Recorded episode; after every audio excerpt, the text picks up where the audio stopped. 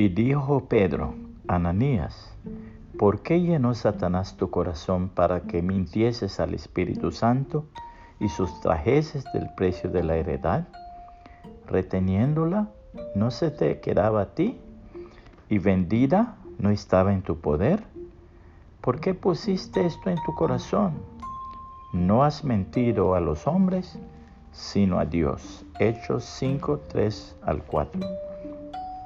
Buena manera de razonar. Una pequeña niña con muestras de preocupación se acercó a su madre y le preguntó, ¿qué es peor mamá?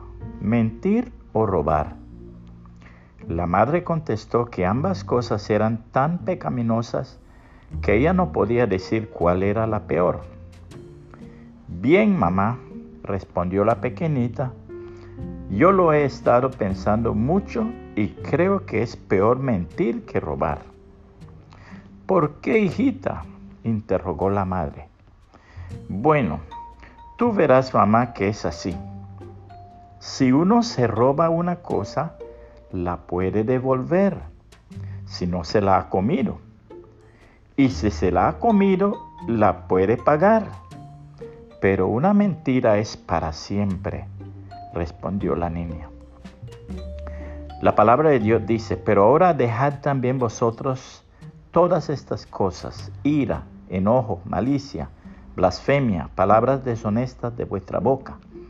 No mintáis los unos a los otros, habiéndoos despojado del viejo hombre con sus hechos y revestido del nuevo, el cual conforme a la imagen del que lo creó, se va renovando hasta el conocimiento pleno donde no hay griego ni judío, circuncisión ni incircuncisión, bárbaro ni escita, siervo ni libre, sino que Cristo es el todo y en todos.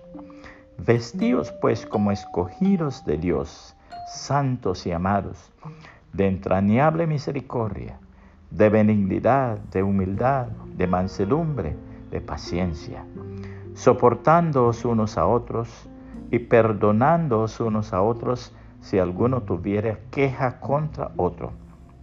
De la manera que Cristo os perdonó, así también hacedlo vosotros. Y sobre todas estas cosas, vestíos de amor, que es el vínculo perfecto. Colosenses 3, 8 al 14. Que el Señor Jesucristo le bendiga y le guarde.